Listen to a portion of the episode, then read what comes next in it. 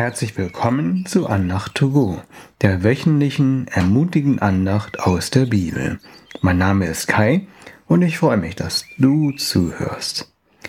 Heute denken wir darüber nach, dass Gott der Höchste ist. Was ist damit gemeint? Und was bedeutet das für unser Leben? Darum geht es in dieser Folge. Diese Andacht basiert auf Psalm 91, Vers 9. Deine Zuversicht ist ja der Herr. Zum Schutz hast du erkoren den Höchsten. In anderen Worten ist der Herr der Höchste. Wir schauen uns jeweils zwei Stellen im Alten und im Neuen Testament dazu an.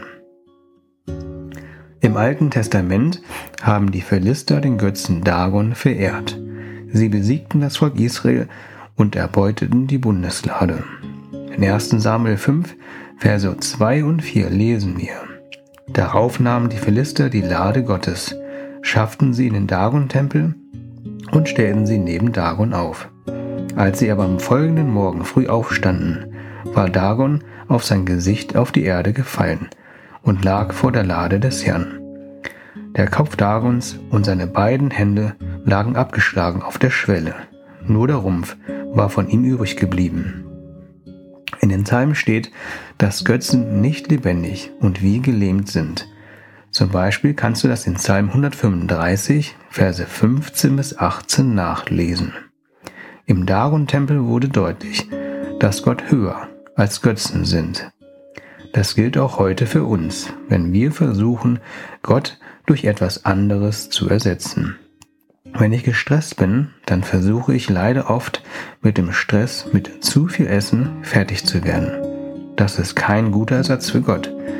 Oder ich bin manchmal zu sehr davon abhängig, von Menschen gelobt zu werden. Beides ist ein Gottesersatz. Jedoch ist Gott mächtiger und kräftiger als jeder Götze. Gott möchte dir und mir die Fähigkeit geben, mit Stress besser umzugehen.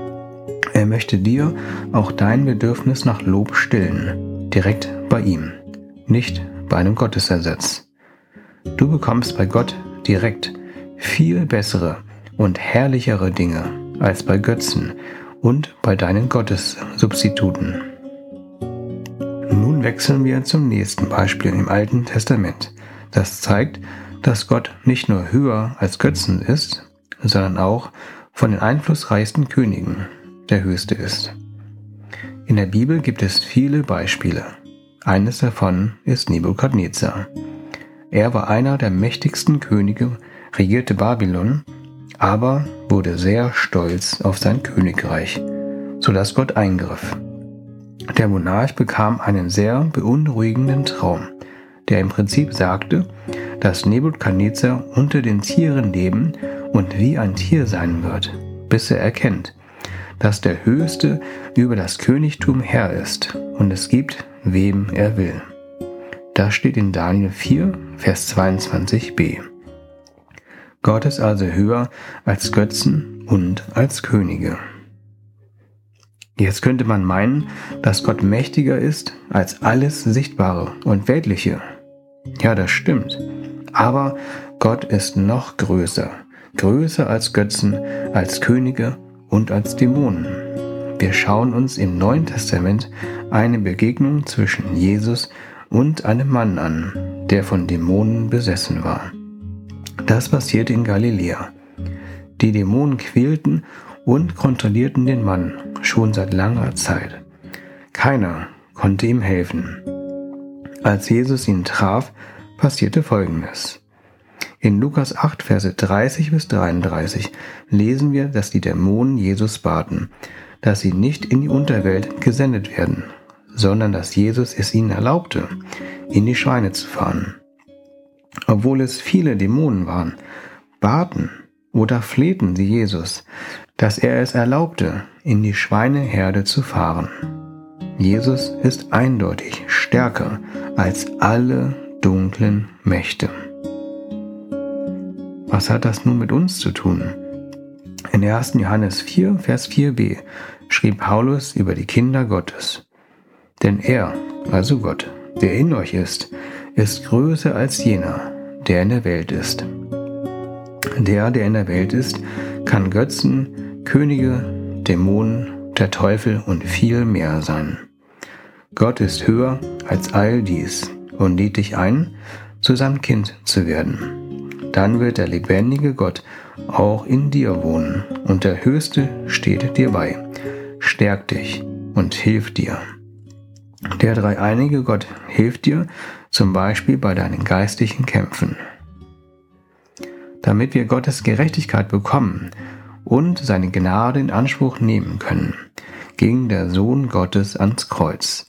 An einem Holzkreuz genagelt zu werden, das war eine große Demütigung und natürlich auch eine äußerst qualvolle Methode, hingerichtet zu werden. Der Höchste wurde für uns zum Niedrigsten, damit wir Zugang haben zum Höchsten, zu seiner Gerechtigkeit, Gnade, standhaften Liebe, Freundlichkeit und viel mehr. Möchtest du auch Zugang dazu haben? Wenn du mehr über Gott wissen möchtest und ihn besser oder überhaupt kennenlernen möchtest, dann lies in der Bibel. Fang mit dem Lukas-Evangelium an. Lies jeden Tag einen Abschnitt und denke darüber betend nach. Frage Gott, was er dir damit sagen möchte. Ich bete kurz. Jesus, danke, dass du dich erniedrigt hast und für uns ans Kreuz gegangen bist. Danke, dass du der Höchste bist, der höchste Gott bist und dass du doch so viel besser und höher als jeder Gottesersatz bist. Danke, dass du noch viel mächtiger als die einflussreichsten Regierungsoberhäupter bist. Danke, dass du größer als Dämonen bist. Wohne du in uns. Zeige doch deine Macht in unserem Leben. Zeige, dass du der Höchste bist und dass niemand mächtiger ist als du. Hilf uns, dich überhaupt oder besser kennenzulernen als den höchsten Gott. Amen. Danke, dass du zugehört hast. Ich wünsche dir eine gesegnete Woche mit dem höchsten Gott. Bis zum nächsten Mal. Auf Wiederhören, dein Kai.